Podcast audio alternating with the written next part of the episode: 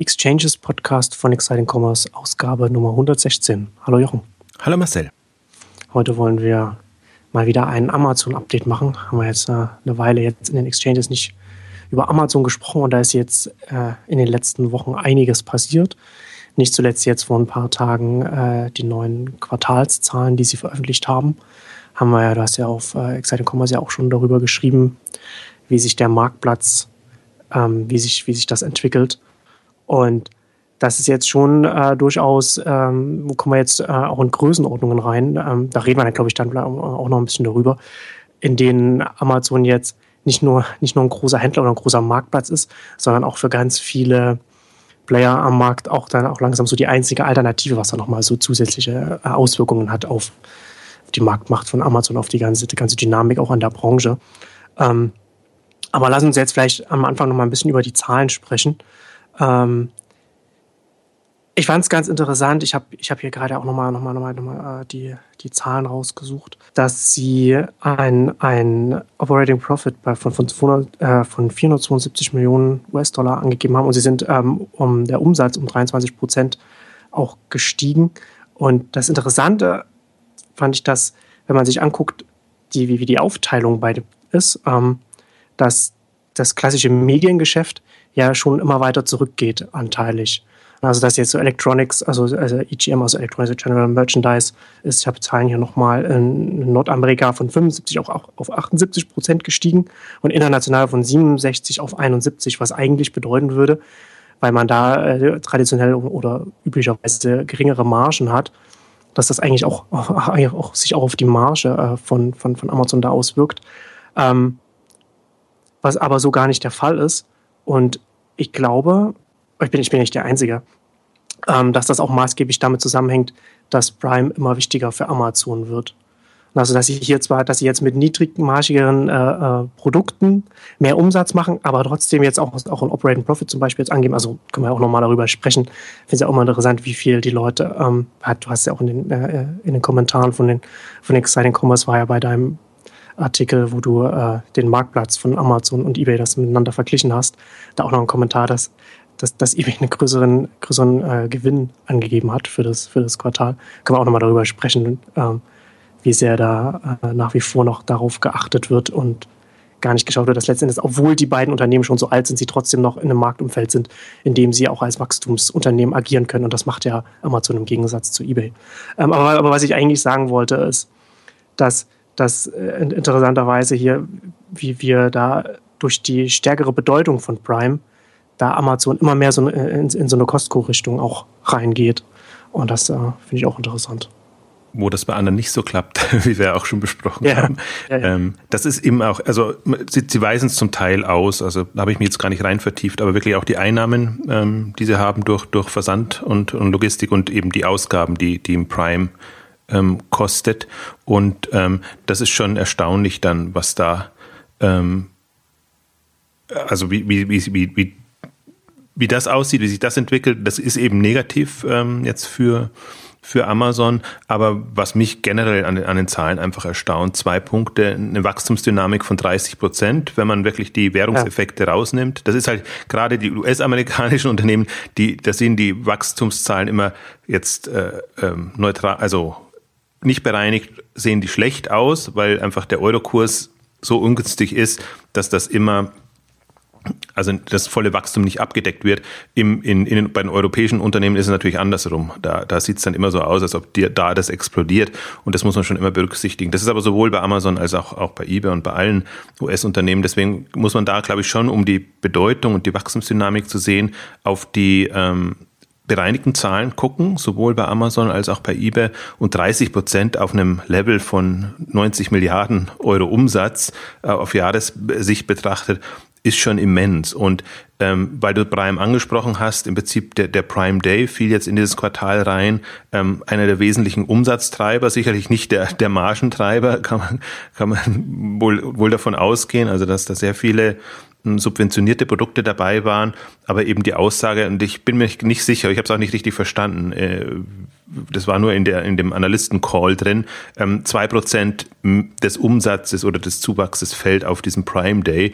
Ähm, bin nicht sicher, ob das nur international war, weil die Frage zielte so ein bisschen dahin, oder insgesamt. Also das ist natürlich auch klar, wenn man in, in einem in dem Vorsommerquartal quasi keinen solchen Event hat und dann eben so ein, so ein äh, Event wirklich in das Sommerquartal reinlegt, dann ist das natürlich nochmal eine Explosion da drin. Deswegen würde ich jetzt nicht sagen, dass man das alles so eins zu eins hochrechnen kann, aber die, die Chancen sind schon groß, dass Amazon auf jeden Fall die 100 Millionen Milliarden ähm, knacken wird. Und das sind ja nur die erzielten Einnahmen. Also die Marktplatzumsätze, wenn die wirklich so hoch sind, dann sind sie eher bei 130, 40, 50 ähm, Milliarden ähm, Dollar Umsatz. Und ähm, deswegen ist auch ist ja immer interessant, dann zur selben Zeit kommt dann eigentlich fast quartalsweise inzwischen schon von Walmart eine Ankündigung, wie viel Milliarden sie in Technologie investieren wollen. Und also wenn man das alles aufsummieren müssten, müssten die schon 10 Milliarden investiert haben. Also ich habe immer das Gefühl, das ist so ein, das ist so auf, auf Dauerschleife. Das kommt dann immer wieder und dann sagen sie wieder, ah, ja, wir, wir greifen an. Man muss PR-seitig da reagieren. Ja, also ich habe es nicht mehr im, im Überblick zumindest, äh, ähm, für welchen Zeitraum das gilt. Und ähm, das ist aber halt jetzt wirklich im Prinzip der Zug ist abgefahren. Also obwohl Walmart so ein Riesenunternehmen ist und auch natürlich Milliarden von Online-Umsätzen hat, wenn, wenn du gegen so ein Amazon da dagegen gehen musst oder willst, ähm, tust du dich halt unheimlich schwer. Und deswegen finde ich auch diese, ja, natürlich kam der übliche Reflexkommentar wieder, äh, eBay weist um, äh, Gewinne aus, Amazon nicht, aber ähm, eBay verliert unheimlich an Marktanteilen. Und ähm, das ist halt die Unternehmenssicht und ich oder wir befassen uns ja immer mit der Marktbranchensicht. Wer ist letztendlich der, der in fünf oder zehn Jahren ähm, das, das Feld besetzt und treiben wird?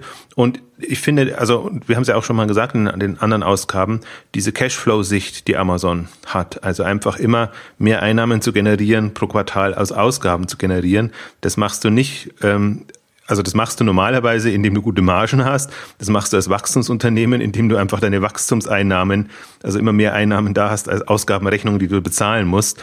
Und, und solange sie diese Kennzahl im Vordergrund stellen, weiß man einfach, die sind noch im extremen Wachstumsmodus da, weil das, das könnten sie nicht. Die würde ja sofort, sofort kippen und dann wäre ihr Modell dahin. Aber so können sie einfach sagen, okay, wir können aus, aus den Einnahmen quasi das finanzieren, was wir an an Wachstumsinitiativen ähm, haben. Und das ist aber halt eine, eine Sicht oder eine Entscheidung, die man treffen muss. Und ich, und ich, also ich glaube, ich glaube auch, dass ich glaube, dass sich das jetzt auch langsam auch direkt auf, auf eBay auswirken wird, also auf den eBay-Marktplatz. Ne? Also wenn der Amazon-Marktplatz, ne, du hast es ja äh, auf, auf Exciting Commerce hast du ja den, den Verweis auf, den, auf die Analyse von, von Channel Advisor, dass höchstwahrscheinlich die, in, zu diesem Weihnachtsgeschäft der, der, der Amazon-Marktplatz erstmals doppelt so große, also doppelt so viele Umsätze machen wird wie, äh, wie, wie eBay. Das wird, das wird ja auch Auswirkungen auf den eBay-Marktplatz haben, weil da jetzt ein, weil einfach ein Marktplatz ist, der, der, der so viel mehr Reichweite dann auch, auch bekommt. Und das hat natürlich dann auch, und dann ist ja die, die Strategie, die, die eBay jetzt seit Jahren fährt, noch komplizierter, also beziehungsweise noch äh, kommt noch mehr wie ein Boomerang zurück, weil eBay sich eben von den Privatpersonen zu Privatpersonen immer weiter weg bewegt hat zu den Unternehmen und, und also zu den Händlern, die sie da wollen. Und die Händler natürlich, die haben ja, die haben ja keine eBay-Loyalität, die gehen, die gehen zu den größten Marktplätzen, wo sie, wo sie das meiste bekommen. Und das ist eben zunehmend für jeden einfach der Amazon-Marktplatz. Also aus, aus einer Marktsicht natürlich bitter, weil, weil Konkurrenz belebt das Geschäft auch in ja, dem absolut. Fall. Also wenn man dann so einen schwachen Player wie eBay hat, ist das natürlich im Grunde bedauerlich. Aber wenn, wenn ein Amazon einfach so gut ist und, und das so gut auch macht, dann finde ich, muss man das auch würdigen und kann einfach immer nur sagen, äh, eBay bleibt aus Marktsicht hinter den Erwartungen zurück. Sie sagen natürlich immer, für ihre eigenen Erwartungen, die, die Latte liegt natürlich da niedriger, ähm, sind sie vielleicht besser als erwartet, aber man kann sich das ja ausrechnen. Wenn der eine Player 25 bis 30 Prozent wächst, wächst pro Jahr und der andere halt mal so gerade fünf Prozent, dann weiß man, das braucht maximal drei bis fünf Jahre, dann ist der äh, ein, ein, ein Randspieler, ein Spieler am, am Rande des, ähm, des Marktes und obwohl sie so groß sind und ähm, das ist natürlich ähm, also da ist jetzt auch niemand in Sicht, der, der den Rang ablaufen kann. Also die, die traditionellen Walmart und und Co., die, ähm, die haben andere Sorgen oder eine andere Strategie und eBay halt leider auch. Also dadurch, dass die so offline fixiert jetzt sind und lieber zig Mönchengladbach-Initiativen starten, als versuchen da. Ja, das ist, das, das, das, das, ist wirklich, das ist wirklich bitter für die Branche, ne? weil wir haben ja auch in unserer Marktplatzausgabe ja schon mal darüber gesprochen, wie schwer es ist, so etwas überhaupt erstmal zum Laufen zu bringen. Und gerade erstmal überhaupt so eine, auch selbst die Hälfte der, der Größe von dem eBay zu kommen, ist ganz, ganz schwer. Und eBay ist eigentlich in der Position, da kommt so leicht nicht wieder, nicht wieder ein Unternehmen hin. Also wobei ich jetzt, ich würde auch nicht schwarz sehen. Also das, das ist ja das Schöne an dieser diesen Marktdynamiken, dass es durchaus schnell gehen kann. Und ich glaube durchaus aus dem ganzen Mobilfeld, ähm, da, da werden ähm, zwei, drei hochkommen und ein, zwei werden so viel Geld bekommen und dann eben auch Verluste machen dürfen. Wird natürlich wieder niemand äh, gutieren, aber ähm, das ist die einzige Chance, ähm, um da voranzukommen. Und ich finde auch, das ist, ähm, es gibt immer dann so Aussagen jetzt auch in, in, den, in der Presse und Artikeln, niemand hat mehr eine Chance gegen Amazon. Ich finde, Zalando hat perfekt bewiesen, dass man eine Chance hat, aber man muss halt unheimlich viel Geld in die Hand nehmen. Das ist halt, äh, aber das, das ist, das ist, das kann man nicht sagen, man hat keine Chance. Klar, wenn man, wenn man nichts investieren will, dann hat man keine Chance, aber wir, wir sind im Jahr 20 des, des Onlinehandels und äh, wir sind nicht mehr in den ersten zwei, drei Jahren, wo man mit, mit vielleicht ein paar Euro da rangehen kann. Also entweder man hat eine geniale Strategie, das schließe ich auch nicht aus. Ich, ich glaube, im Mo Mobile-Bereich, da, da zählt noch mehr eine geniale Strategie, weil man einfach die Verbreitung schneller hinbekommen kann und könnte. Ähm, oder man hat viel Geld, dann ist man so Uber, Airbnb äh, unterwegs. Und das sind auch, finde ich, die die ärgsten Konkurrenten, die aus, einem, aus so einer Marktplatzplattform ähm, sich kommen, die es einfach schaffen, ähm, ne, Strukturen, in Strukturen zu denken und Strukturen aufzubauen. Und da ist ja, das ist ja auch das, das für mich jetzt spannende Feld, wenn, wenn ich sage Amazon versus Zalando. Amazon ist im, im das, Amazon ist nicht so offen für Partner, jetzt wenn man mal die Webservices wegnimmt, das ist ein anderes Thema, da, da müssen sie so agieren, aber im Kerngeschäft nicht so ähm, wie in Zalando. Zalando sagt ja nicht, wir wollen einen Marktplatz aufbauen im klassischen Sinne, das ist natürlich Teil des Konstrukts, äh, klar, hm, aber sie wollen quasi so ein Netzwerk, Plattform, wie auch immer man es nennen will, hm, hm, kreieren. Und da sind sie gedanklich zwei, drei Stufen weiter als in Amazon. Und ähm, glaube ich auch ähm, da haben sie einfach mehr Möglichkeiten. Und, und das ist, für mich ist das momentan so. Also für mich ist der, ist ein, ein Zalando momentan der, der einzige Wettbewerber, also das kann man nicht vergleichen mit, mit einem 2, 3 Milliarden Euro um, Umsatzunternehmen zu einem 100 Milliarden Unternehmen. Aber auch da sind die Dynamiken so und, und kann man das so ähm, geschickt machen, dass sich das dann irgendwann relativiert. Momentan ist halt echt schwierig und deswegen hatte ich ja auch so, so gestutzt, als Zalando da mit seinen 20 Prozent kam, da äh, Wachstums... Äh, Ambitionen, ähm, weil eben, wenn du ein Amazon hast, das, das auch noch auf der, dem Level dann seine, seine 25, 30 Prozent wächst. Und man muss sich das wirklich mal vorstellen. In einem Jahr machen die 20 Milliarden Dollar mehr Umsatz. Also das ist also wenn man sich mal vorstellt, wie viele kleine Unternehmen das sind oder, oder was, was das bedeutet. Also Marktplatzumsätze natürlich größtenteils, aber durchaus auch Ware, die durchs Lager muss und das ist nur Nettoumsatz. Das heißt, was, was die wirklich rausschicken und was, was sich da an Ware dreht. Auch wenn es nur Marktplatz oder nur in Anführungszeichen Marktplatzumsätze sind, das sind Umsätze, die dann, die dann einem anderen Händler fehlen. Ja, die fehlen einem, aber das, aber das, das, wo ich gerade, wo ich mir immer denke, das ist, das ist Zusatzgeschäft in einem Jahr im Handelskontext. Das ist, ist so eine unglaubliche Leistung, die da vollbracht wird, ähm, um, um das zu managen und, und, und, und diese Dynamik aufrechtzuerhalten, das ist schon, das wird immer gar nicht richtig gewürdigt, was, auf welchem Niveau da wirklich noch extrem ähm, ja, Wachstum getrieben wird. Und ich, ich sehe es auch jetzt nicht so, also dass, dass es jetzt so unheimlich, ähm, wie soll ich sagen, also auf, auf negative Margen oder Verluste ähm, geht, weil das ist ja, man könnte ja auch sagen, das ist alles erkauft und dann würde es aber natürlich in der Bilanz auf rauspoppen, ähm, wie, wie viele ja, Milliarden an, an Verlust man da macht. Das ist ja auch nicht so. Und, und die zweite Zahl, jetzt bin ich ein bisschen abgeschweift, aber was mich halt auch beeindruckt hat, dadurch, dass sie die, diese Web-Services jetzt separat ausweisen und ähm, A, da auch nochmal eine Riesendynamik, es verdoppelt sich ja fast ähm, ähm, pro, also pro Jahr jetzt, also im Quartal nicht ganz. Und eigentlich alles, was sie da an Gewinn das ist, sie weisen da mehr Gewinn aus oder Operating Income in, in, in dem Fall, ähm, als jetzt in ihrem Kerngeschäft. Und daran sieht man ja eigentlich auch schon, ähm, dass das wahrscheinlich auch vorher schon eigentlich das Ding war, was anderes subventioniert hat. Also das ist einfach eine, so, so eine Technologieinfrastruktur ist einfach eine hochprofitable Geschichte, wenn sie einmal etabliert ist und wenn der Vertrieb funktioniert und man das wirklich als, als Cloud-Service ähm, entsprechend ähm, propagieren kann. Und ich sehe mich halt bestätigt. Wir hatten ja am Anfang des Jahres oder ich habe Ende letzten Jahres auch mal mir nochmal Gedanken gemacht, was für Potenziale hat Amazon noch? Und es wurde ja immer geungt und ja auch geschrieben, was, was kann jetzt letztendlich das Web-Service-Geschäft bringen. Und da sieht man eigentlich, also dieses Jahr kommen sie auf sieben, acht äh, Milliarden ungefähr Umsatz. Und mit der Dynamik kann das einfach sehr schnell sein, dass das mehr Umsatz macht als ihr Handels- oder Handelsmarktplatzgeschäft. Und da sieht man schon, dass sie da wirklich ähm, jetzt aus, aus Amazon-Sicht eine Goldgrube haben. Also jetzt, jetzt nicht, das ist jetzt ein bisschen sehr platt gesagt, weil es natürlich ein schwier das schwierigste Geschäft eigentlich ist, Cloud-Services zu machen und nicht, nicht andere Leistungen. Aber, Aber, Amazon ist da einfach der, der stärkste Player und das ist ein Geschäft, in dem extreme Skaleneffekte auf der auf Anbieterseite natürlich mit reinspielen, wenn man dann mit den Server, mit, mit den Datensendern und so weiter da entsprechende Größenordnungen erreicht. Und man sieht ja auch, wie sie B2B-Vertrieb machen. Jetzt haben sie die Amazon Offices in, in, in, in Berlin auch und man sieht ja, wenn man da, da drin ist, also jetzt haben sie gerade so eine, eine Start-up- äh, ähm, sage ich jetzt mal, einen Monat. Einen, einen Pop-up-Store mit, mit Veranstaltungen, mit quasi, na, so ein bisschen Lehreinheiten quasi für Startups, wo man so ein bisschen da sich da reinarbeiten kann. Genau, aber man sieht schon in der Aufbereitung, dass es eigentlich auch ähm, B2B-Schulungen und, und Vertrieb und alles.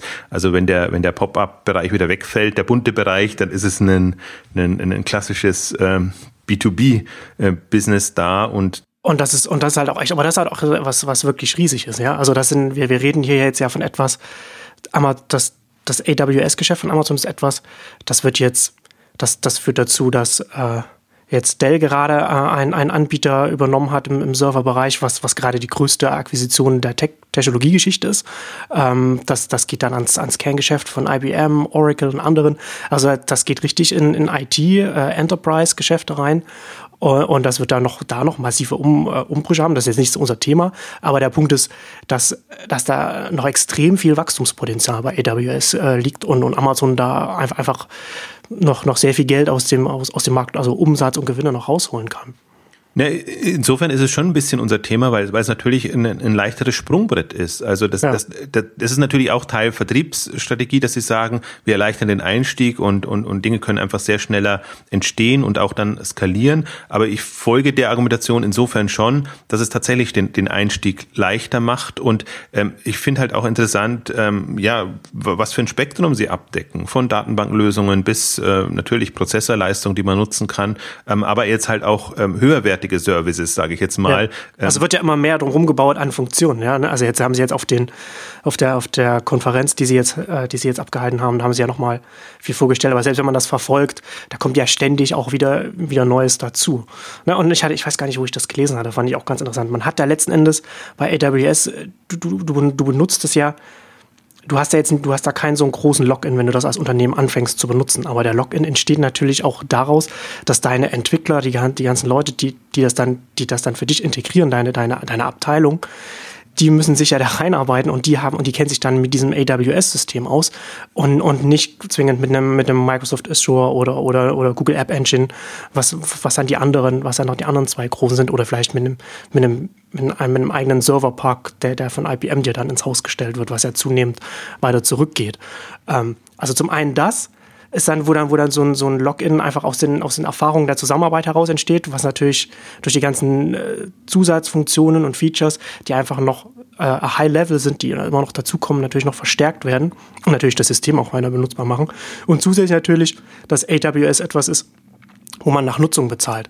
Das heißt, man fängt das halt als kleines Startup an und die Nutzung von AWS wächst mit dem eigenen Geschäft. Also, ne, also es ist nicht, dass man erstmal ein, äh, das alles selbst macht und dann oder, oder, oder beziehungsweise AWS geht, wenn man zu groß dafür wird, woanders hingeht, sondern es wächst halt einfach mit dem eigenen Geschäft mit. Und da wachsen einfach die alle neuen Startups, alle, alle jungen Unternehmen wachsen da quasi äh, organisch äh, in, in die AWS-Nutzung rein. Also nicht alle, aber ein wirklich, wirklich signifikanter Anteil. Was ich ja eine der spannendsten Aussagen war, als Sie jetzt diesen, diesen Pop-up-Bereich äh, eröffnet haben und natürlich auch, auch darauf hingewiesen haben, ähm, irgendwie, der war ja nur ein kurzer Pitch irgendwie das Thema, mhm. aber eigentlich so die, die, die Aussage, dass man sich überlegen muss, anhand welcher Kennzahl richtet man sein Unternehmen aus? Also jetzt auch gerade, wo, wo, wo braucht man quasi Ressourcen, ähm, datenbankseitig oder, oder Prozessorleitung oder, oder sonst irgendwas. Aber das ist im Prinzip so die einzige äh, den einzigen Gedanken, den man sich machen muss, nicht, dass einem die Kosten dann davon rennen. Also das heißt, dass man sein, sein Geschäftsmodell anhand dieser Kennzahl ausgerichtet hat, dann rechnet sich das auch und dann kann man einfach relativ schnell ähm, da, da an Fahrt gewinnen. Fand ich eine interessante Aussage. Also ne, das ist jetzt kein, das ist jetzt sehr mit dem gesunden Menschenverstand nachzuvollziehen, aber, aber trotzdem, im ersten Moment ist man ja erschlagen von den ganzen Möglichkeiten, die man hat, was man alles nutzen kann. Ähm, und da sieht man aber eigentlich auch, äh, dass, dass es eben eine universelle Struktur ist. Das heißt, egal was für ein Business du betreibst, ob du ein rechenzeitintensives Business oder ein datenbankintensives Business oder was auch immer ähm, betreibst, ähm, hast du da eine Möglichkeit. Und ich, ich fand das schon, ähm, also ich, ich finde erstaunlich der Vertriebsstrategie, weil man jetzt auch sieht, Zalando hat sich einfangen lassen, sage ich jetzt mal, setzt darauf, Rocket setzt sich darauf. Das heißt, sie sind noch jetzt nicht nur in Berlin mit ihrem Office, sondern haben auch die führenden, prägenden Unternehmen da an Bord. Und so wie du es eben sagst, also und das ist halt der Vorteil gegenüber anderen, sobald man einmal da drin ist und das Gefühl hat, die machen es auch, also können wir es auch machen, beziehungsweise die Leute ein, ein entsprechend ähm, geschult hat und, und da drin hat, umso leichter tut man sich natürlich dann auch, das, das aufzubauen. Und eine zweite spannende Geschichte fand ich jetzt auch im Rahmen der, der dieser Reinvent-Konferenz, ähm, ähm, was du ja auch immer so sagst oder wo, wo Amazon ja im Prinzip auch, hat er immer dann verloren, wenn sie zu spät gekommen sind mit einem Thema mhm. und, und also Firephone äh, etc. Du hast es so schön auch gesagt beim, beim Amazon Echo eigentlich, wo sie jetzt eigentlich mit einer, mit einem Sprachinterface ähm, sehr früh drin sind und da eine Infrastruktur aufbauen. Und da fand ich halt in dem Zusammenhang spannend, dass sie für Internet of Things jetzt quasi eine, eine, eine Plattform frühzeitig entwickeln mit Services, Standards oder was auch immer man eben da braucht, um die Geräte zu vernetzen und, und das zu machen. Und das ist jetzt erstmal gar, finde ich, gar nicht so ein so ein Cloud-Thema an sich, aber natürlich spannend, das aus einer Cloud-Sicht, Webservice-Sicht her zu denken und dann auch zu sagen, okay, äh, ihr müsst euch nicht mal da mehr Gedanken machen, sondern ihr kümmert euch um eure Geräte und überlegt euch, welche, welche Services ihr drauf aufsetzen wollt und wir stellen euch quasi die Routinen, nenne ich es jetzt mal ganz, ganz platt und, und, und die entsprechenden Lösungen zur Verfügung. Ähm, also da, da merkt man aber. Das, das macht, das ist ja etwas, was, was dann auch Amazon interessant als strategischen Investor macht für, für Startups in dem Bereich. Ne? Also da kann man dann hingehen, klar, da gibt es dann auch den Alexa-Fonds, hatten wir ja auch darüber gesprochen. Da investier, investieren sie ja auch, um, um da Integration von Echo äh, voranzutreiben und die Plattform. Und da kann man ja, das kann man dann auch wieder mit, mit AWS äh, koppeln, ne? wenn man dann auch noch so IoT-Features noch mit drin hat. Ähm, da kann das dann, das, das, das kann dann vielleicht auf Kostenbasis oder vergünstigt dann auch noch angeboten werden und zusätzlich aber auch noch, dass äh, AWS äh, Programmierer, Engineers, die sich damit auskennen, dann sich mit, sich mit dem Startup zusammensetzen und die Integration zusammenarbeiten und da und da und da weiterhelfen und sowas. Ne? Also da lässt sich, das, das befruchtet sich ja dann so etwas auch gegenseitig.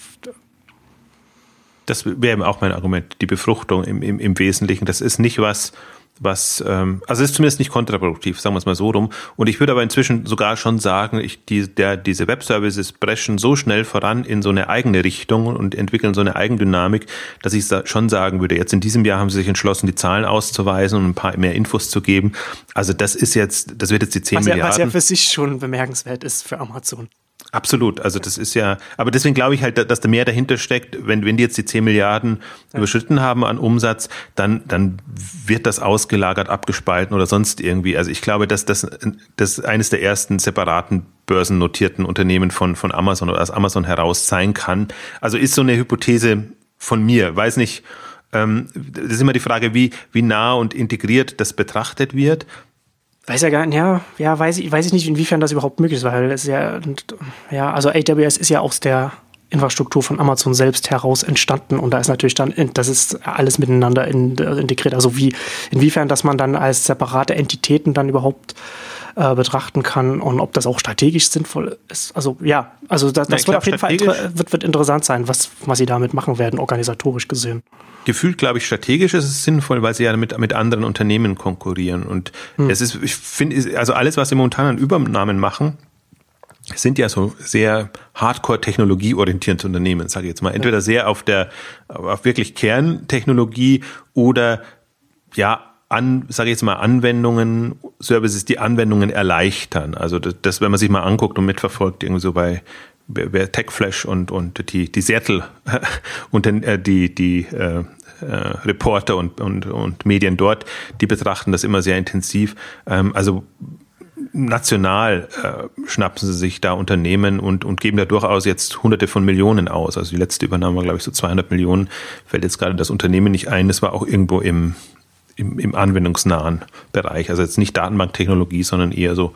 Ähm, da, da merkt man halt, so wie sie auch dieses Peritor äh, jetzt für, für das äh, Deutschland Office äh, als Basis genommen haben. Also oftmals ist es halt so eine Technologie oder wo sie wissen, da wollen sie einen Webservice draus stricken, übernehmen das Unternehmen, benennen das um in ihre Nomenklatur und bauen daraus quasi dann die, die Einheit, die das aus der heraus sich das, das Feld jetzt an dem an dem Ort entwickelt. Und ja, ich kann mir schon vorstellen, also wenn, wenn man jetzt auch sieht, so ein bisschen wie, wie zum Teil IBM verzweifelt oder äh, ähm, Microsoft, ich nenne es jetzt mal bewusst verzweifelt, aber wie die versuchen strategisch einfach da einen Weg zu finden, die halt teilweise in, in dem Cloud-Bereich nicht so ausgestattet sind und äh, nicht so sind und, und eher versuchen jetzt ähm, aus, aus ihrer Kernkompetenz, also bei, bei IBM ist es halt immer das Thema Watson, der, der, der, der immer sehr hoch gehalten wird und, und quasi über diese Rechnerleistung oder sagen wir mal intelligente Rechner ähm, das vorankommt. Das ist immer dann so ihr, ihr, ihr Schild, das sie nach oben hängen. Ähm, da, ich blicke da zu wenig durch, um, um das zu sehen. Ich verfolge es jetzt nur aus, auf einer Unternehmenstechnologie-Sicht ähm, und, und denke mir halt, ähm, ja, das ist schon schön und gut und IBM hat halt einen Namen auch in dem Bereich und haben auch schöne Deals mit, mit Apple und mit, mit anderen jetzt ja bekannt gegeben. Aber Amazon ist halt echt, ähm, was jetzt so, ist, ist für mich halt immer webnäher. Also das ist für mich äh, Internet verstanden und jetzt auch so verstanden, dass man sagt, ähm, ich, ich, ich richte meine Services darauf aus und bin jetzt nicht so auf, ja, für mich ist das immer noch Großrechner Sicht oder Blickwinkel, also ein sehr, sehr ähm, wenig webaffiner. Also bei Amazon habe ich hm. ja nicht das Gefühl, dass die, dass die jetzt da irgendwelche Rechner irgendwo aufgestellt haben und, und, und quasi daraus ihr Geschäft betreiben, ja. sondern die kommen mit diesen hunderten von Services und pushen das. Aber das, äh, ja, ja, ah, das ist, das ist ja letzten Endes, ne? Ähm, so diese ganzen, die, die Enterprise-Firmen äh, wie, wie IBM und, und, und, und andere, die sind ja auf, was, die setzen ja auf die Prämisse, Unternehmen brauchen einen eigenen Serverpark, wir helfen beim Aufsetzen, beim Managen des Ganzen und das geht ja da gerade. Ich hatte jetzt in einem, in einem Podcast, ich glaube in einem Exponent-Podcast vor vorletzte Ausgabe, so als es auch über, um Amazon AWS auch ging, hat er auch erzählt, äh, ähm, hat von einem Bekannten erzählt, der äh, Büros ähm, oder Büroräume wieder wie, wie, wie für, für neue Unternehmen wieder nutzbar macht oder umbaut und so etwas. Und, und ein wesentlicher Bestandteil dessen, was sie machen, ist äh, nicht mehr benutzte Serverräume wieder, wieder in, in, in Büros zu machen, ne? weil, weil halt ganz viele Unternehmen, die vorher Serverräume hatten, einfach keine mehr haben, weil das alles, alles in die Cloud geht. Und das ist natürlich Microsoft ist mit, mit Azure auch, steht auch gut da und machen da auch äh, gutes, gutes Geschäft äh, und, und, und wächst auch massiv und, und, ähm, und Google ist da jetzt auch nicht schlecht, aber Amazon ist da natürlich sehr viel größer als alle anderen und, und sind natürlich bei, bei diesem Trend, wo es von den, von den Serverräumen weggeht zu, zu, zu einer Cloud-Infrastruktur ganz weit vorn. Äh, ich finde es auch interessant, als wir da bei dem, bei dem Pop-Up Store bei der Eröffnung auf, auf der Feier waren, was, was sie da gesagt haben, dass sie da halt dass sie, um nochmal auf den High-Level-Services zurückzukommen, dass sie da auch, wenn man zum Beispiel darauf jetzt, jetzt darüber spricht, ne, was, was auch das politische Klima angeht, US-Unternehmen, du hast, du hast Firmendaten und, und, du, und, tust ja noch einen Surfer, der dann, der vielleicht in den USA liegt oder, oder ganz woanders. Und du bist aber hier in Europa und hast vielleicht auch Datenschutzbestimmungen und so weiter, dass sie da auch, dass sie da auch entsprechende Encryption Services auch bereitstellen, sodass man da, sodass man da auch von der, von der Sicherheitsseite da sicherstellen kann, dass man nur selbst darauf zugreifen kann, dass nicht mal Amazon darauf zugreifen kann, obwohl es auf den AWS-Servern liegt. Und das ist halt alles, das äh, schon, schon, äh, schon ein sehr interessantes, komplexes Allround-Paket, das sie da mittlerweile geschnürt haben und wo sie halt immer mehr noch, äh, noch mit dran setzen das ist halt auch die Grundvertrauensfrage, mit die man gegenüber Amazon haben muss, aber auch gegenüber Google, Facebook und, und anderen natürlich, dass, dass sie das auch rüberbekommen. Aber ich finde halt, da haben sie immer ihren, ihr natürlich auch PR-seitig ihren schönen Case, wenn, wenn Netflix auf Amazon-Technologie läuft, dann ist das eigentlich schon eine eine Aussage, wenn, wenn, ja. wenn Amazon Instant, Instant Video und, und Netflix quasi als Konkurrenten die, die, dieselbe Plattform nutzen. Und so sehe ich es jetzt auch so ein bisschen, also als, als Zalando, Zalando kann man natürlich im Grunde nicht empfehlen, jetzt auf, auf Amazon-Technologie zu gehen. Deswegen glaube ich, dass es durchaus Sinn macht, das, das zunehmend rauszulagern und, und, und, und eine Unabhängigkeit mehr ähm, zu, zu äh, verdeutlichen, ähm, auch aus, aus, aus dem Grund nochmal, weil das hm. ist, äh, das mag gar nicht so jetzt so sein, dass die, dass die Technologen da ähm, Skepsis haben, aber äh, Investoren oder andere, die, die, die sich das einfach angucken, denken sich dann schon, äh, könnte schwierig werden. Also ich bin da auch, ich bin da ein bisschen entspannter, weil ich mir auch sage, da, da gibt es dann Möglichkeiten. Oder da muss man einfach dieses Grundvertrauen haben und wenn jemand das verspielt, dann hat er ohnehin verloren. Also so wie jetzt diese ganze NSA-Diskussion einfach generell ja den, den US-Unternehmen schadet. Und ich glaube, äh, spätestens da sind sie ja aufgewacht und einerseits natürlich überlegen Sie sich eine Argumentation, um nicht zu sagen Ausreden, um, um zu sagen, bei uns ist das alles gar nicht so schlimm.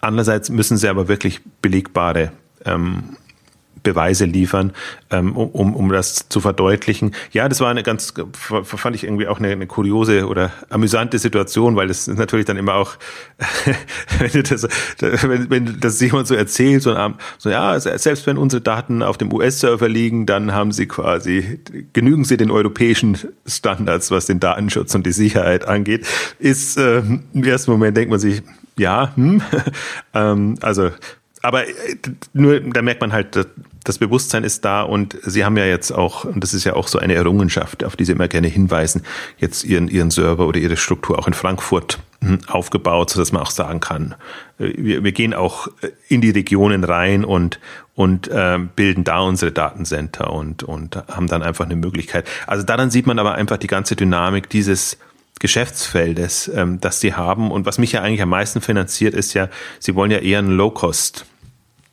Anbieter sein und äh, aber trotzdem einfach ähm, sehr, sehr profitabel da ähm, Geschäft zu machen. Und das sieht man einfach jetzt an den Kennzahlen. Und das ist ja wirklich, mhm. das ist extrem eindrucksvoll, wie da die Margen sind. Und da können sie gar nicht mehr ja äh, das, das verbergen. Also könnten ja da dieselbe Strategie fahren und einfach sagen, okay, da investieren wir ja auch in neue Technologien und, und, und, und Themen rein, also könnten wir das auch so weit drücken. Drücken sie sicherlich noch. Also wahrscheinlich ist es noch viel, viel lukrativer, wenn sie da jetzt auch nicht äh, sehr schnell expandieren und sich, sich neue ähm, Services überlegen. Aber das ist halt auch, also ich finde, für mich, ich habe, wie gesagt, zum, zum Jahreswechsel, als ich mich da so rein vertieft habe, hat sich meine Grundeinstellung zu dem Thema Amazon nochmal komplett geändert, weil ich ähm, auch jetzt überwältigt eigentlich von den Zahlen, die sind jetzt auf 90 Milliarden Umsatz gewesen, gedacht habe, oh, jetzt sind sie aber schon echt in einer Region, wo es langsam schwierig werden könnte.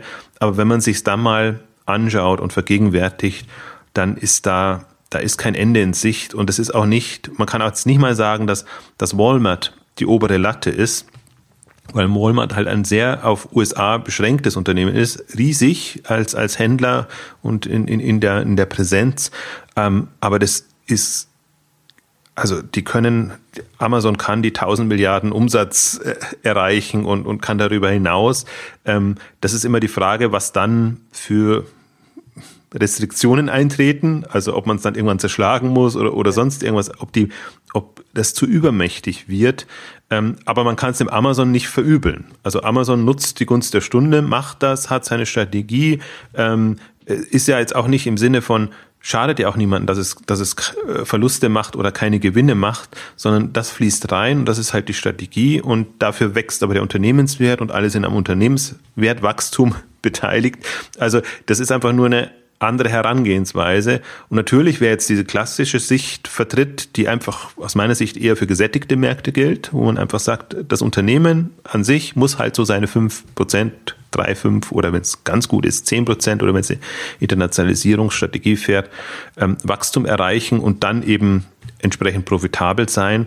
Das ist, das ist eine, das ist eine andere Einstellung, aber also da, da kann, ja, ich, ich kann die Diskussion äh, äh, nachvollziehen und verstehen, aber man kann da gar nicht streiten drüber, weil entweder man sieht das Ganze als disruptive Veränderungen und wir sind im Umbruch und da sind die Chancen da und dann nutzen die einen das halt äh, radikal, muss man auch, also eigentlich skrupellos, wie, wie Amazon da vorgeht, ähm, weil sich dann eben nicht an diese, diese Regel hält, ähm, aber man kann es, also das ist eine, ein Weg, den man gehen kann. Und ich finde, Amazon geht den einfach sehr, ähm, also es macht in dem Amazon-Kosmos-Universum äh, Sinn, wie, wie sie es machen. Für die Wettbewerber ist es natürlich ähm, ganz, ganz schlimm und du kannst auch nicht mit, mit der klassischen Strategie kannst du da nicht rangehen, weil du einfach, weil dir gar nicht so viel Kapital bleibt, um da die Investitionen zu tätigen, sodass du mithalten kannst.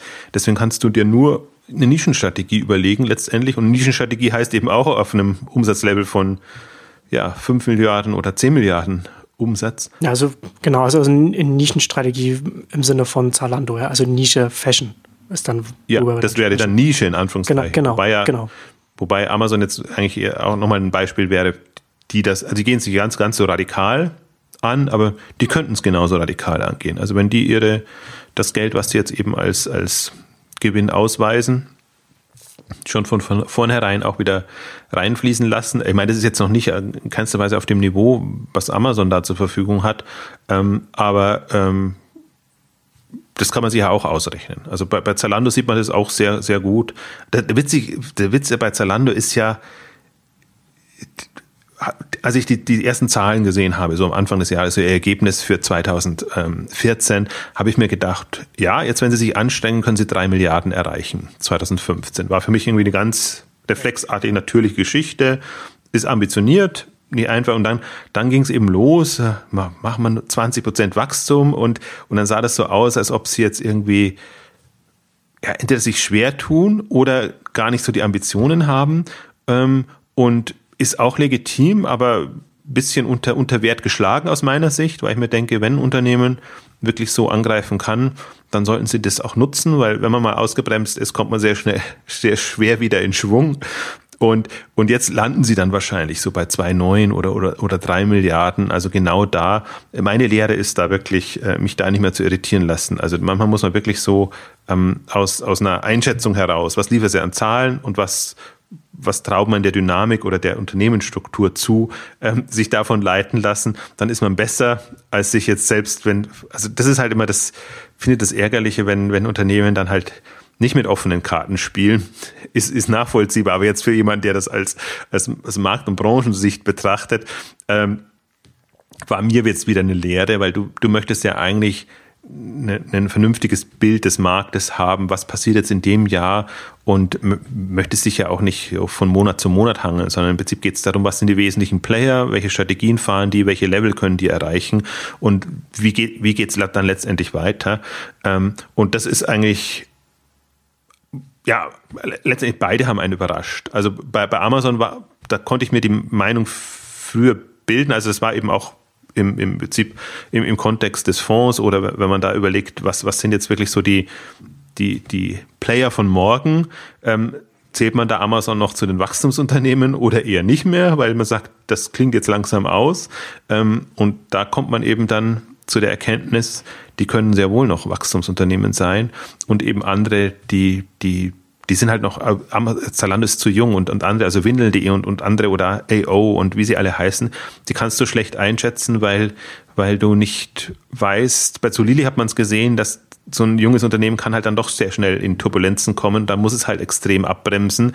Ähm, das heißt, es ist schon auch nicht so, dass man jetzt sagen kann, jeder, der ein bestimmtes Umsatzlevel, eine gewisse Dynamik hat, wird auch dann so weiterfahren können, sondern man muss da eigentlich schon immer sehr genau ähm, gucken, können sie es auch managen und wie sind sie auch, wie sind sie auch, ja, von der, nicht nur von der Management, vom Management aufgestellt, sondern eigentlich auch von den Hierarchien, die dann eben eingebaut ja. werden müssen, das ist ja im Prinzip so, dass die Herausforderung, die verpuppen sich ja komplett. Also das, das ist für mich auch immer das, das, das größte Phänomen, äh, auch, wo ich die größte Bewunderung habe, wenn ich einfach sehe, wie ein Unternehmen, wie man einem Unternehmen nicht anmerkt, nach außen, wie es sich intern quasi immer wieder neu, neu erfindet, im, im, im Gesamten, in den Prozessen, in den Strukturen, in allem.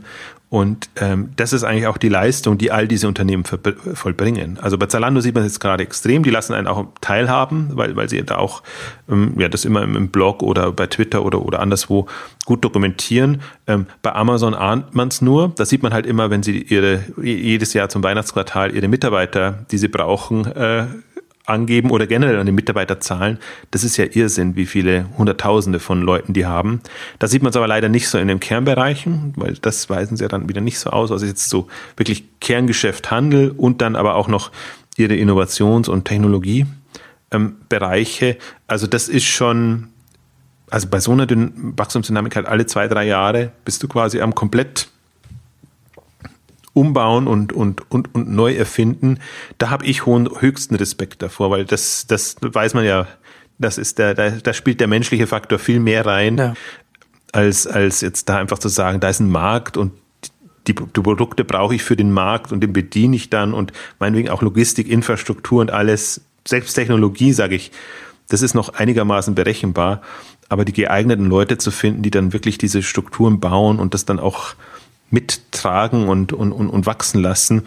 Das ist die für mich nach wie vor die, die hohe Kunst. Und ja, man sieht, also da, da finde ich, das sieht man auch ganz gut, bei wem es klappt oder bei wem man sich getäuscht hat. Und wahrscheinlich jetzt für dieses Jahr ist, ist mal Solili das Beispiel, wo es halt nicht so geklappt hat, wobei man da auch nicht sagen könnte, ähm, das war jetzt Missmanagement im, im, in dem Sinne, sondern da hat einfach es hat einfach nicht geklappt. Also die sind einfach zu schnell gewachsen und, und haben das nicht, ähm, also die, die dran waren, haben es nicht meistern können und es kam, der Unterbau ließ sich nicht so schnell finden. Deswegen mussten sie so eine Bremse einhauen und gut, jetzt sind sie von der Börse genommen, jetzt hat man eh keinen Einblick mehr. Also ich äh, glaube, für mich so wird es für ein Beispiel sein oder die, die große Frage ist für mich jetzt einfach, ähm, wie und wann fangen sie sich wieder und wann geht es wieder in eine, in eine, Dynamik nach vorne. Ähm, aber da haben wir ja auch jenseits der Börse zig Beispiele, wo das eher misslingt. Ja, genau. Ist auf jeden Fall der, der organisatorische Blick. Es, es wird, wird oft noch unterschätzt, gerade also oder zu wenig, zu wenig betrachtet, gerade bei Wachstumsunternehmen, die dann eben auch in den Strukturen so massiv so ähm, wachsen. Ähm, bevor wir jetzt zum Ende hin dann noch über die Deutschland-Aktivitäten sprechen. Lass uns kurz noch über Destinations sprechen. Äh, also nicht, nicht alles, also Amazon hat durchaus ein gutes Jahr auch jetzt auch hinter sich, aber nicht alles ist so gelaufen, wie man sich das vorgestellt hat. Ähm, Hotel-Booking-Dienst, den Amazon gestartet hat und jetzt nach sechs Monaten wieder eingestellt. Also das lief dann nicht so gut. Das waren im Prinzip zwei Themen, die wir mal auch in einer, in einer weiterführenden Ausgabe ja. bei Amazon mal, mal festgehalten haben, wo wir sagen, die sind noch sehr kernhandelsbezogen. Im Prinzip der ganze Reisebereich haben sie nichts und im, im Servicebereich, in dem Dienstleistungen haben, haben sie auch nicht so viel. Und dann haben sie tatsächlich jetzt ja, das war ja auch ähm, vor sechs Monaten ungefähr, ähm, als, als sie dann den Reisebereich ausgebaut haben. Also sie hatten es schon immer im Rahmen ihrer, ihrer, Offers heißt das nicht bei Amazon, wie heißen ihre, ihre Angebote, die sie dann immer haben, da haben sie schon immer auch ähm, ja, äh, Orte, also ja, wahrscheinlich Destinations tatsächlich. Also aber, aber im lokaleren Rahmen. Also nicht große Reisen, sondern eher Ausflugsziele, so auf das wollte ich hinaus, ähm, mit, mit drin gehabt und haben das eigentlich jetzt ausgebaut, um, um da wirklich, das, da fragt man sich ja, warum geht Amazon nicht in Richtung Expedia rein, Priceline und was es da alles so gibt, ist natürlich auch wieder sehr extrem margenschwaches Geschäft jetzt, äh, was, was übrig bleibt, also hochpreisig, aber, aber margenschwach. Und ähm, das hat mich schon erstaunt. Also natürlich einerseits ist es konsequent, aber andererseits denkt man sich, warum schafft denn Amazon das nicht, da reinzukommen? Und äh, meine Hypothese ist tatsächlich dann auch schon so, auch da ist es eine Frage, wie früh bist du dran und ist, ist der Markt schon dicht? Also wird es dann auch zu teuer und lohnt sich das als, als Geschäftsfeld noch. Da wird man aber, wir sind ja eher so von der Hypothese ausgegangen, dass wir sagen, okay, Amazon hat ja schon eine, eine Kundenbasis und, und, und Leute, denen man diese Angebote machen kann. Das heißt, die müssen jetzt nicht einen Markt kreieren und ja. eine natürliche Erweiterung des Geschäftes. Ja, und das war eigentlich so meine Hypothese, dass man sagt, das ist doch, ist doch eigentlich schön. Du hast eh schon Produkte und, und machst dann eben noch nutzt, kannst Amazon noch für das nutzen. Und äh, gut, das hat in dem Versuch jetzt mal nicht geklappt. Ich finde dann mindestens so spannend, ihre Home Services haben sie ja auch gestartet, was, was letztendlich so Handwerkerdienstleistungen und ähm, zum Teil zusätzlich zu den Produkten ähm, sind, ähm, also anschließen und reparieren und alles, was damit zusammenhängt, aber durchaus auch weiterführende ähm, Geschichten. Also das Feld haben sie mehr oder weniger parallel gestartet oder vielleicht bisschen, bisschen früher. Ähm, da gab es jetzt zumindest noch keine Hinweise, dass sie das ähm, einstampfen. Und was sie ja auch noch haben, ist ihr, ihr Restaurant-Liefergeschäft äh, letztendlich, was auch nochmal ein, ein, ein ähm, Geschäftsfeld ist. Ähm, was, was, offenbar sind diese Letz-, letzten beiden genannten noch doch noch näher dran an dem, was ein Amazon ausmacht oder für, für, für Amazon vielleicht auch strategisch relevanter äh, da reinzukommen. Wobei ich halt, das, das Reisethema wäre halt ein cooles Thema, weil das kannst du halt auch ganz anders vermarkten, verkaufen und unter emotionalen Gesichtspunkten äh, schon eine Facette, die, die Amazon ohnehin fehlt. Also da haben sie ja extrem. Aber das ist vielleicht ein Grund, warum es auch nicht so gut funktioniert hat ja, dass das Lustwecken nicht so klappt, sondern ja. das ist halt, Amazon ist halt suchgetrieben, Suchmaschinengetrieben. Das ist halt immer, ich glaube, das wird zunehmend ein größeres Manko und auch vor allen Dingen ein Manko, weil sie, je größer, mächtiger sie mit ihrem Amazon-Komplex sind und da andocken, ist das natürlich vorgeprägt. Und eine unabhängige Plattform, Thema aufzubauen, ist ganz, ganz schwierig. Haben sie ja mehr oder weniger aufgegeben. Also gab jetzt auch noch als Meldung, können wir kurz auch noch drauf eingehen, diese Seppos-Geschichte, wo ich auch gedacht habe, um Himmels Willen, was, was, was, was tun sie sich denn da an, dass sie, dass sie Seppos, äh, was jetzt ein schönes, unabhängiges Standalone-Geschäft hätte sein können, partout integrieren müssen auf Amazon-Technologie. Also einerseits gibt es Argumente dafür und dagegen, aber wenn man dann hört, das ist praktisch eingefroren und zwei Jahre und man weiß, das ist die hypothetische, hypothetische Zeit. Es wird in der Regel länger dauern. Ja passiert da nichts. Also man bremst das aus. Muss man aber zur Verteidigung von Amazon sagen, dass sie da nicht allein sind. Google hat, nee. hat auch einen Ruf dafür, dass sie Startups übernommen haben, die dann erst einmal ein Jahr lang oder so verschwinden, weil sie, weil sie eben dabei sind, ihre, ihre, ihre ganzen Dienst nochmal quasi nochmal neu zu programmieren, weil es, weil er dann auf den Google-Servern in, in dem Google-eigenen System laufen soll. Und das, genau das passiert ja hier mit, mit Amazon und Cerberus. Und gerade wenn man halt schon so ein, so ein, so ein so, so ein Dienst, so ein Shop wie, wie Cerberus hat, das ist ja dann auch von der, von der Größenordnung, als es übernommen wurde und von meinem Angebot her so, so komplex. Ne? Also haben wir ja auch in dem, dem, in dem Artikel, den du da ja auch verlinkt hast auf Exciting Commerce, ähm, steht, steht ja auch drin, ne? wie, wie komplex die Migration da, äh, was, was für eine komplexe Operation das ist, das, das zu migrieren. Also das, das hat mich aber nicht, nicht überrascht, sondern mich nur überrascht, das ist halt das typische Konzern-Corporate-Problem, ja. was, genau. was, was, was du überall hast und was eben genau diese, genau dieselben Effekte hat. Das hat mich nur in der Konstellation so überrascht, weil ich mir dachte, Zappos, Amazon, führende ähm, Unternehmen in den Bereichen. Ähm, eigentlich so schockiert war ich nur, weil ich mir gedacht habe, gibt es da echt nicht smartere Geschichten oder smartere Wege, wie man das angeht? Ja, vor allem müsste man ja auf der Entscheidungsebene, müsste, müsste einem ja klar sein, wenn man, wenn man das evaluiert, okay, wir brauchen so und so lang, das bindet so und so viele Ressourcen. In der Zeit können wir nichts anderes machen. In der Zeit liegt das praktisch still und wir können es nicht weiterentwickeln.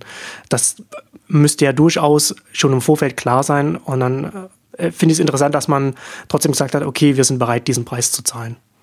Ja, also ja, vor allen Dingen als als als Amazon. Also genau, genau. Also das jedes jedes andere Unternehmen hätte das genauso gemacht und kalkuliert und und ja, und, und aber da fehlt mir dann halt, also wenn wir jetzt gerade von ganze Zeit von Webservices sprechen und, und, und, und solche Sachen, das ist ja eigentlich alles in Richtung, es soll schneller gehen, es soll flexibler sein und es soll eigentlich ja. die, das, das alles erleichtern, erleichtern. Und dann hat man so einen klassischen Migrationsprozess, wo man sagt, das, das, ist, das ist ja die Horrorveranstaltung, die man hat für alle Beteiligten. Also für, für, das, für das Business, die, die Umsatz machen wollen, genauso wie für die, für die IT Technologie, ähm, das mag niemand gerne und äh, das ist also wirklich diese, diese Planungsprozesse und bis es dann als Projekt abgeschlossen ist. Also es hat nichts mehr mit agil und sonst irgendwas zu tun.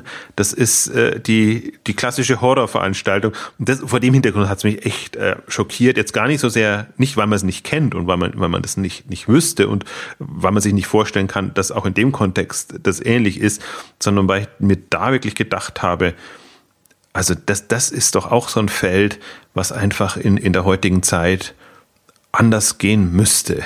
Also in, in, der, in, in der Migration und der Dynamik der Migration. Und, und dass das da noch bei den führenden Playern quasi äh, ganz klassisch läuft, das ist, das ist äh, erstaunlich. Also kann auch wieder beruhigend sein für alle Konzerne. Also man kann es aus, aus beiden Richtungen sehen. Ja. Ich habe mir nur gedacht, ach, wenn, wenn das ein Zalando liest oder ein paar andere Player, wenn man einfach sagt, Sappos ist quasi äh, außer Gefecht und äh, ja, wenn man das liest, da gibt man sich intern High Fives, ne?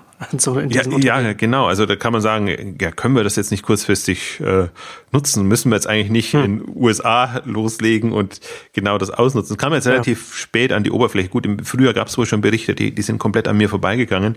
Ähm, deswegen war ich jetzt äh, sehr sehr erstaunt, wenn, wenn man, man normalerweise liest man das jetzt ja nicht so, kommt, kocht ja nicht noch so nach oben, gibt ja niemand eine PR-Meldung raus, dass er sagt jetzt. Fand ich auch interessant, dass es im Sinne, also im, im Kontext eines, eines langen Porträts des Unternehmens da so darüber sehr, sehr offen auch gesprochen wurde. Ja gut, da kam es raus, aber deswegen glaube ich auch, da, da, würde man keine Story draus machen oder das, das ja. wenn man eine Story draus macht, dann, dann wären die Leute sehr nicht sehr offen, um, um, um darüber zu sprechen. Aber dass es eben darum ging, um die Umstrukturierung bei, bei, bei Seppus und dass die ohne ein komplett anderes Modell jetzt fahren wollen, kam das da sehr schön raus und, und ist natürlich auch ein, ein genau ein Zeichen dafür, also fand ich so wirklich faszinierend äh, und, und ist natürlich auch, kommt alles zur Unzeit da in, in dem Kontext, wo, wo, wo Seppos gerade wirklich in, in, in die Richtung geht, zu überlegen, wie sie sehr, ähm, äh, jetzt hätte ich fast gesagt, gruppendynamische Struktur bauen, die einfach nicht mehr so Commanded Order äh, von, von oben nach unten vorgibt, was zu tun ist, sondern mich hat das dann schon an, an das auch erinnert, was, was bei, bei Zalando gerade läuft. Also diese autonomen Gruppen und dass man eher versucht, kleine Einheiten hinzubekommen und Strukturen zu finden, ähm, wie man es wie man's, wie man's anders organisieren kann, aber natürlich sehr viel radikaler jetzt bei Seppos, wenn die sagen, wir wollen eigentlich komplett das Management kippen und und, und ähm, da hat Zalando schon noch, äh, sage ich jetzt mal, so werden die das nie nennen, aber so Aufsichtsstrukturen äh, ähm, mit drin, die, die das bisschen koordinieren. Aber das ist, ich finde ja, also vom, vom, da merkt man einfach, in, im Grunde sind alle daran am Überlegen, kann man jetzt für die nächsten zehn Jahre in solchen Größenordnungen, in solchen Marktdynamiken, kann man da noch klassisch in, in, einer, in einer klassischen Unternehmensstruktur ja. sein Unternehmen voranbringen. Also wie bleibt man, wie bleibt man beweglich, obwohl die eigene Organisation so extrem wächst? Ich glaube, dass da auch bei, bei, bei diesen Überlegungen wie Zappos auch und auch bei Zalando also vermute ich jetzt, weiß ich jetzt nicht, aber dass da das implizite Vorbild auch ein bisschen Facebook ist, dass er mittlerweile auch mehrere tausend Mitarbeiter hat und aber bekanntlich auch sehr, sehr Startup-mäßig aufgestellt ist, in Teams arbeitet und man sehr, sehr schnell auch als, als Mitarbeiter auf unterster Ebene quasi äh, etwas, etwas, also Code quasi ähm, ähm, einbringen kann, der, der dann auch die, die Endnutzer erreicht. Und das ist da und das ist, das ist da schon auch bei äh, so, so ein Facebook ist von, von den Großen halt dann schon nochmal anders aufgestellt. Da, da, da ist organisatorisch so wie wie Amazon als auch wie in Google. Äh, und das ist natürlich gerade in so einem mobilen Sektor, wo jetzt auch mit den ganzen wo, wo die großen Unternehmen dann auch mehr, mehrere Apps dann auch haben, ne, die dann auch nochmal separat entwickelt werden und das alles quasi auch zerfasert und man nicht mehr einfach sagt, ein Unternehmen, eine Website, das ist dann ein Shop oder ein Service, sondern es einfach mehr darum geht, auch auf verschiedene Nutzungsszenarien einzugehen, die, die dann vielleicht auch miteinander koordinieren und, und zusammenhängen, aber wo man einfach sehr viel autonomer das weiterentwickeln muss. Da ist, ist das auf jeden Fall sinnvoll. Und ich finde es extrem spannend, was, was Zalando da macht. Ja, und kommt natürlich auch aus dem Technologiebereich. Also das ist natürlich ja, auch, auch prädestiniert, genau. weil man da gewohnt ist, einfach mit, mit, mit Systemen und auch mit Technologien so zusammenarbeiten. Und das ist ja auch der Trend, in die es hingegangen ist, dass man nicht mehr ein, ein Moloch hat und das, das, das baut man dann, sondern wirklich so Einzelservices und, und also je nachdem, wie, wie detailliert man das macht. Ich fand das ganz interessant, ähm, führt ein bisschen zu weit für die Ausgabe, aber äh, hat, konnte mich ja ausführlich mit, mit Philipp Erler unterhalten am, am, Rand der Bits und Pretzels, ähm, quasi Technikchef für ähm, CTO bei Zalando, der dann einfach auch nochmal ja, erläutert hat, was das, äh, was es letztendlich bedeutet ähm, im, im Umbau. Und die haben natürlich auch nach wie vor noch ihre SAP-Projekte und Themen und die Teams fahren halt klassischer ähm, und, und andere im, im mobilen Bereich, die, die gehen halt schon ähm, diesen sehr agilen radikal agilen, wie sie nennen, Weg in dem Bereich. Also das ist, das ist das klingt dann im ersten Moment immer so, dass, als ob alles über einen Kamm geschert würde, aber da ist dann auch einfach das Spektrum da und da muss man einfach gucken, wie man das hinbekommt. Aber ich sehe es genauso. Ich glaube auch, dass das, meine, die haben sich auch ja die ganzen US-Firmen angeguckt und das erläutern lassen, wie, wie die da im Technologiebereich arbeiten. Ich glaube gerade so Facebook als Technologieunternehmen und andere, Google müsste da auch oder, oder, oder wer auch immer, hm, weiß ich jetzt nicht so drin, aber die, äh, nicht so, aber die haben ja alle diese Herausforderungen, wenn die in Richtung Tausende, Zehntausende Leute gehen und, und dann, also deswegen auch die, diese Google Alphabet Umstrukturierung und äh, also äh, komplett von innen nach außen zu drehen quasi, ähm, ist ja nochmal, also ein Zeichen würde ich jetzt nicht nennen, aber verdeutlicht durchaus schon nochmal, ähm, dass es irgendwann halt ein Kuddelmuddel wird und man aber irgendwie trotzdem eine, eine vernünftige Struktur braucht, ähm, bei Facebook ist es im Prinzip, Facebook könnte auch sich ein Alphabet geben. Ich meine, die haben auch Instagram und, äh, und äh, hm. ähm, was haben, haben sie Instagram, ne? Instagram, ja, WhatsApp. Ja. Instagram und WhatsApp, genau. Ja, und es ist halt, ne, es ist halt, es ist halt, obwohl diese Unternehmen so riesig sind, was sind sie ja trotzdem noch so jung genug, dass, dass genügend Mitarbeiter äh, in den, in den Management-Ebenen, also auf allen Stufen sind, die sich noch an die Startup-Zeit erinnern. Und das ist also was, was alles so eine Folge dieser, dieser, dieser ähm, Marktentwicklung ist. Und da ist das natürlich dann auch also ist es organisatorisch auch, ähm, auch intern auch einfach etwas, was, was diskutiert wird, wie können wir uns so aufstellen, dass wir, dass wir eben nicht vom nächsten kleinen Startup oder, oder neuen agilen Player einfach überholt werden in unserem Bereich. Ähm, Lass uns mal abschließend jetzt noch über die äh, Deutschland-Aktivitäten sprechen von Amazon. Also Amazon jetzt Pantry auch in, auch in Deutschland und als nächstes dann äh, höchstwahrscheinlich dann auch Amazon Fresh in ersten Städten und, und Prime Now. Genau, wahrscheinlich Prime Now eher. Also wenn man jetzt mal die, die der Logik folgt, äh, in den USA, Pantry kam zuerst, also Fresh gab es natürlich da schon den Vorlauf. Ähm, ähm, insofern hatten sie da ein bisschen leichter. Aber Prime Now ist eigentlich immer, also man, man sieht eigentlich ja auch, dass es darum geht, wie sieht die Logistikstruktur aus. Also man, man sieht ja immer am ersten, dass sowas kommt, wenn eben Distributionscenter und Versandzentren sehr stadtnah metropolnah ja. ähm, dann etabliert werden. Und das sieht man jetzt ja in, in, München, dass sie im Prinzip zwei Lösungen haben. Eins, Olching ist halt vor München, ähm, da eine Möglichkeit eher um ja, wie soll ich sagen, also Same Day kommen, bekommen sie dann schon hin. Also so, so diese Lieferungen und, und, und durchaus auch ähm, Fast Moving Consumer Goods ähm, machen können und dann eben ähm, noch, noch einen Lager, das sehr, ja, mittendrin kann man bei München auch nicht sagen, aber viel näher dran ist und wo sie dann eben Prime Now im Prinzip bedienen können.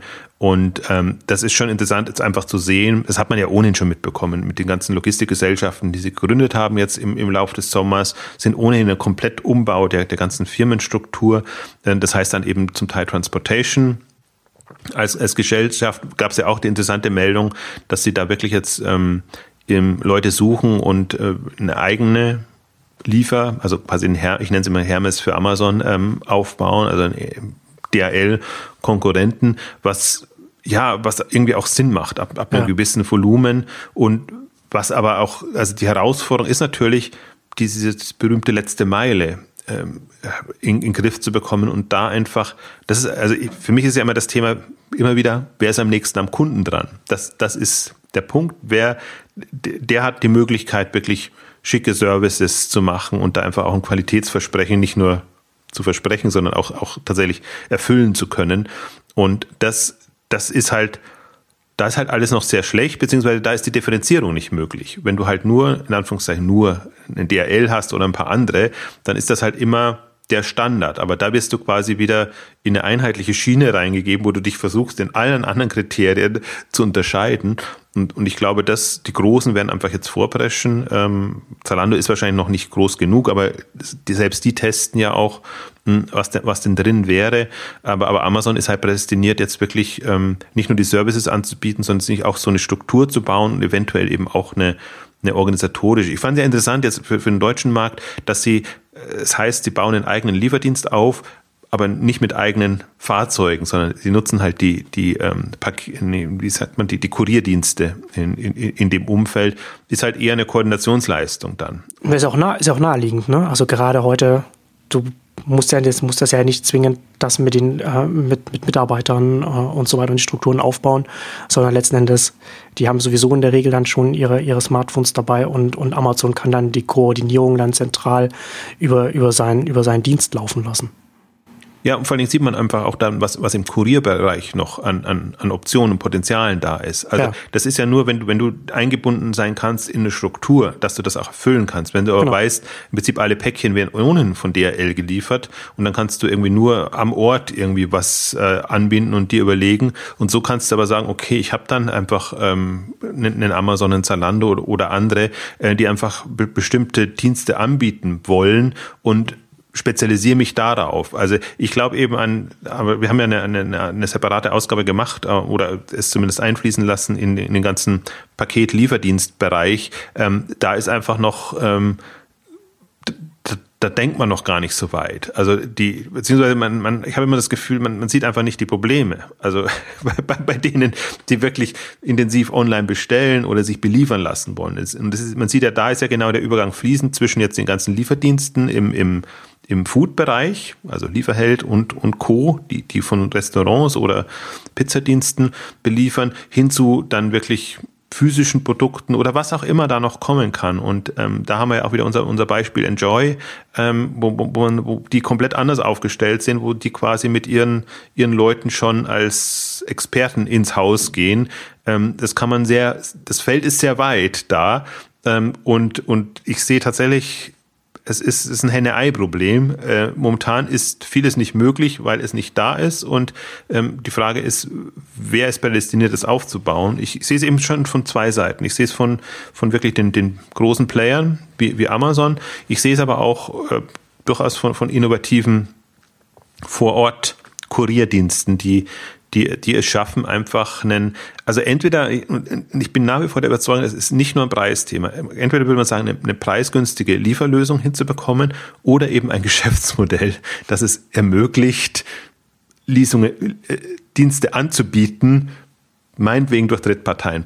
Äh, das ist mein, mein, meine Hypothese finanziert. Ähm, da ist die Fantasie und die Kreativität ja auch noch nicht groß genug. Gerade lokal wäre da ja durchaus, äh, gibt es ja durchaus Sachen, die man machen kann. Ab, absolut. Also, und das ist aber, und, aber ich glaube, das, das kommt zusammen, die, die, kann man in Geschäftsmodellen denken ja. und, und wirklich in, in indirekter Finanzierung, das ist das eine, und ist man online-affin und getrieben, also in dem Fall jetzt mobil-affin getrieben. Also kann man sich vorstellen, was es bedeutet, mit Smartphones oder mit dedizierten Geräten, was auch immer das ist, sich überlegen, wie, wie kann ich mich anders koordinieren und wie kann ich mich sehr viel effizienter ähm, positionieren im Bereich. Glaube, ich glaube auch sehr viel an, an diese, diese ähm, Fahrtoptimierung und, und solche Sachen. Also das ist ja jetzt immer, wir gehen ja immer, viele gehen ja davon aus, das ist ein, ja, ein Randgebiet und das, das ist so ein Zusatzservice, der halt dann genutzt wird, wenn andere nicht können oder hm.